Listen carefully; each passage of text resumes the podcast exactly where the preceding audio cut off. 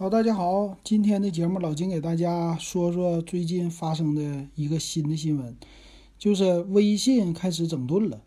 微信整顿的就是内部链接啊，就是外部链接、内部链接这个东西。这个事儿啊，最近今天传开了，这是一个大新闻。呃，为什么说他要整顿这个外部链接呢？是国家的工信部发了一个文儿，那因为现在。很多好像在反垄断，很多家啊，之前的什么音乐的版权呐，或者是呃这个视频呐，还有这几家互相的伤害呀，现在工信部要管这个事儿了，主要还是说促进消费呀，干嘛的？所以今天呢，我看这个微信里边就有一个公众号啊，这个是官方的啊，叫微信派，官方的声明，哇，这个狠啊！官方声明说了，说我们要调整微信的外部链接这件事儿了。什么时候开始调整呢？今天就开始调啊！这个速度反应特别的快，这是因为国家说了。那么他现在调整的是什么呀？就是很多人说了，你的这个外部链接，你之前你不让人家抖音发，你不让人家淘宝发，那么你就是对他的一个伤害，你们互相屏蔽。那么现在伤害的是用户。那这件事儿这就不对，为啥？这是一个垄断的行为呀，是不是？我家的这个号你就不许用，啊，你家的号我也不许用，咱俩就互相拼。所以这样的话呢，涉及到垄断了。那国家一出手之后，微信马上就进行调整。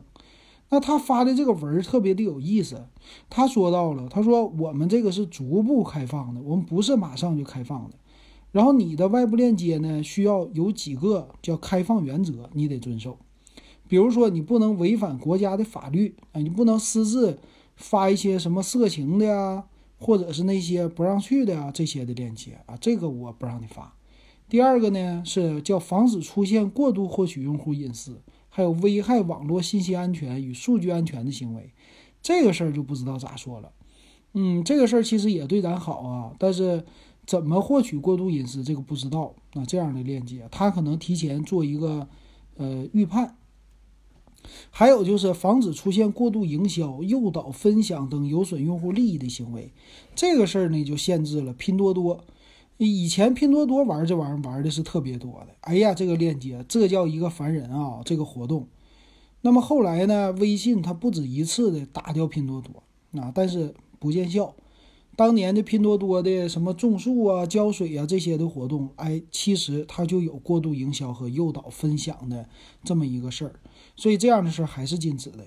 再有一个说是将更多选择权交给用户，我不知道用户有啥选择权，呃，这个他没有具体的说。然后从今天开始他就执行了，啊，执行的这件事儿呢，它是叫升级到最新的版本微信之后，你的这个外部链接不能在群里发。啊，我得分批逐步的给你开放，不能一下子步调太快。我是帮你一对一的场景，也就是你们单独聊天的时候，你可以发外部链接。哎，你搁群里你就别发。